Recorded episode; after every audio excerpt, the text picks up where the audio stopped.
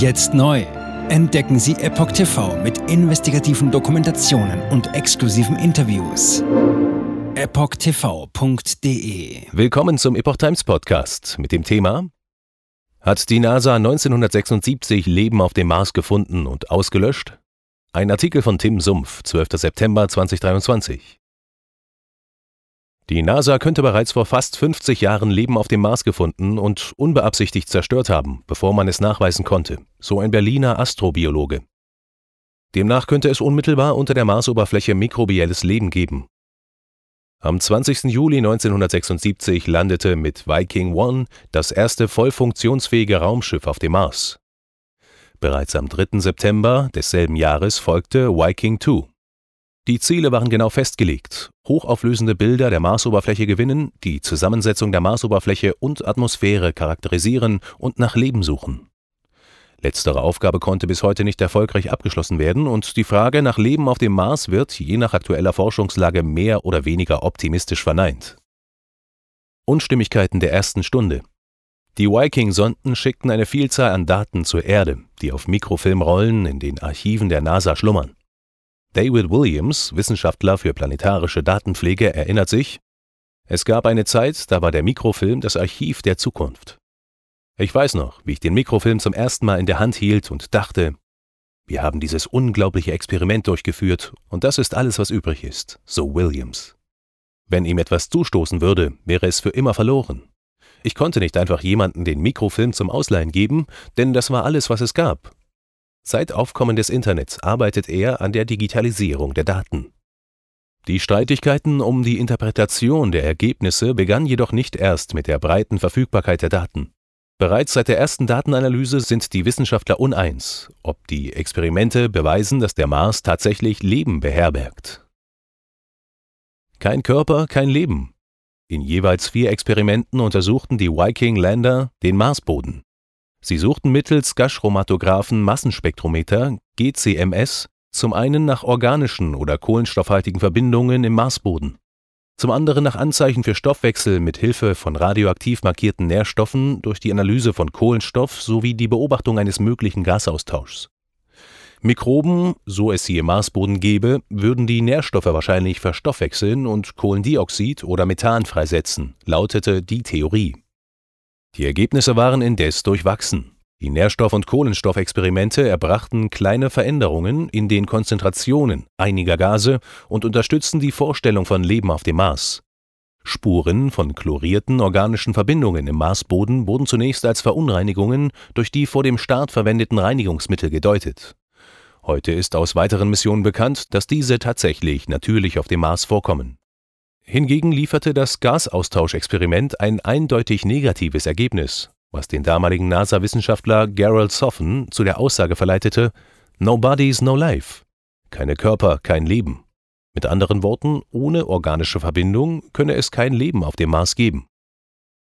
Die bis heute gängige, aber umstrittene Erklärung für die widersprüchlichen Experimente ist, dass nicht biologische Eigenschaften des Marsbodens zu einem falsch positiven Ergebnis führten für neue Diskussionen und den Anstoß zur Digitalisierung der Viking-Daten sorgte nach der Jahrtausendwende die Anfrage von Joseph Miller, Professor für Pharmakologie an der American University of the Caribbean School of Medicine.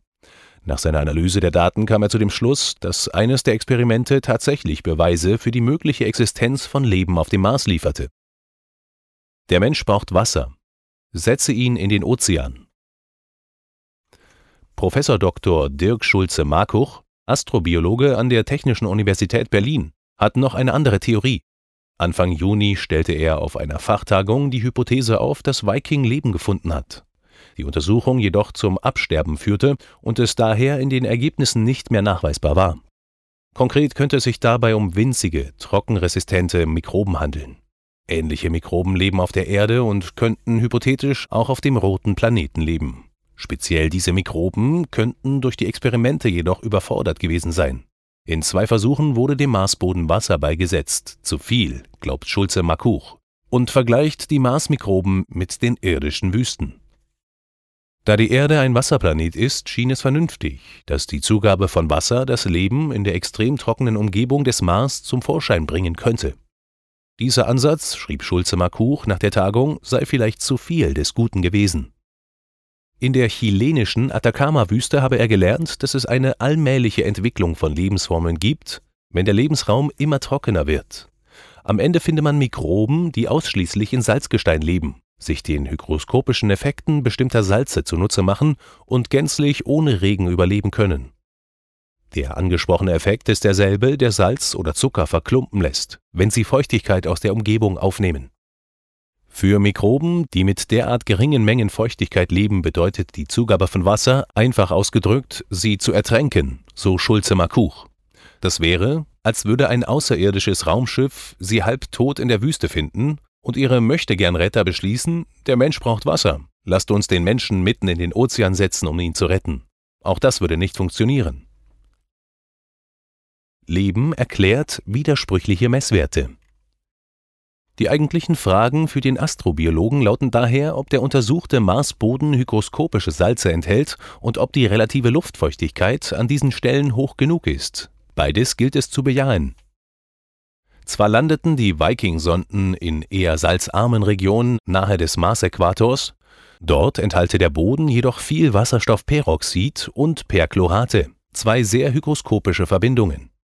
Der ebenfalls von den Sonden beobachtete Nebel bedeutet zudem 100% Luftfeuchtigkeit. Mit anderen Worten, prinzipiell wäre die relative Luftfeuchtigkeit in den Morgen- und Abendstunden hoch genug gewesen, damit die Mikroben die Feuchtigkeit aufsaugen konnten.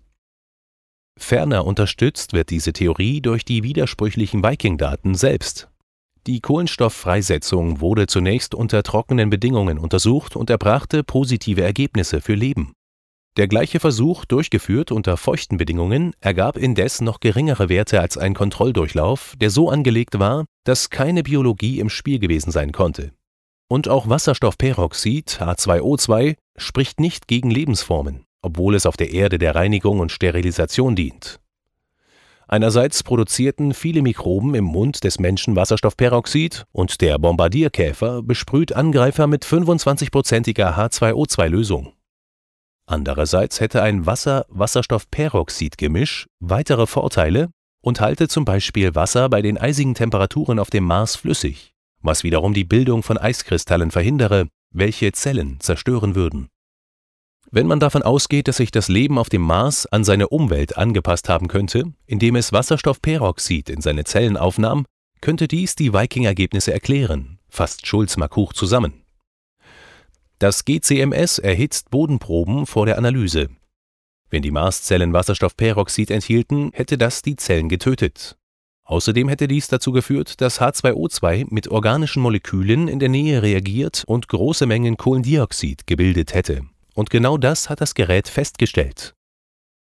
Eine neue Mission zum Mars? Während Alberto Firen Astrobiologe der Cornell University, gegenüber Life Science erklärte, dass er Schulze Markuch voll und ganz zustimmt, sind andere Wissenschaftler der Meinung, dass es eine natürliche, nicht lebendige Erklärung gebe. Demnach könne das 2007 von der Viking-Nachfolgerin Phoenix nachgewiesene Perchlorat die Gase in den ursprünglichen Viking-Ergebnissen angemessen erklären. Chris McKay, Astrobiologe am Ames Research Center der NASA, teilte seinerseits mit, dass diese Erkenntnis im Wesentlichen das Viking-Dilemma gelöst hat. Weiter schrieb er, es gibt keinen Grund, eine seltsame neue Art von Leben heraufzubeschwören, um die Viking-Ergebnisse zu erklären. Und erklärte, dass Wissenschaftler, die weiterhin an den Ergebnissen der Viking-Länder herumdoktoren, ihre Zeit verschwenden. Schulze Markuch sieht indes die NASA und andere Raumfahrtagenturen in der Pflicht, wie ich schon früher argumentiert habe, brauchen wir eine neue Mission zum Mars. Diese sollte sich in erster Linie dem Nachweis von Leben widmen, um diese und andere Hypothesen zu testen und potenzielle Lebensräume auf dem Mars erkunden. Beispielsweise könnte im südlichen Hochland Leben in oberflächennahem Salzgestein existieren. Dies könnte man sogar ohne Bohrung erreichen, was die Komplexität und Kosten senken würde. Ich kann es kaum erwarten, dass eine solche Mission gestartet wird. Jetzt neu auf Epoch TV. Impfgeschichten, die Ihnen nie erzählt wurden. Eine eindringliche und aufschlussreiche Dokumentation, deren Trailer YouTube nach drei Minuten entfernt hat. Schauen Sie für nur kurze Zeit die gesamte Doku kostenfrei. Jetzt auf epochtv.de. Ich war geimpft worden. Ich begann unkontrolliert zu zittern. Er verstarb 33 Tage später. Ich kann meinen Kopf nicht aufrecht halten. Dann brach ich zusammen, ganz plötzlich. Vom Start weg haben wir nicht die Bedingungen erreicht, die normalerweise erreicht werden müssen.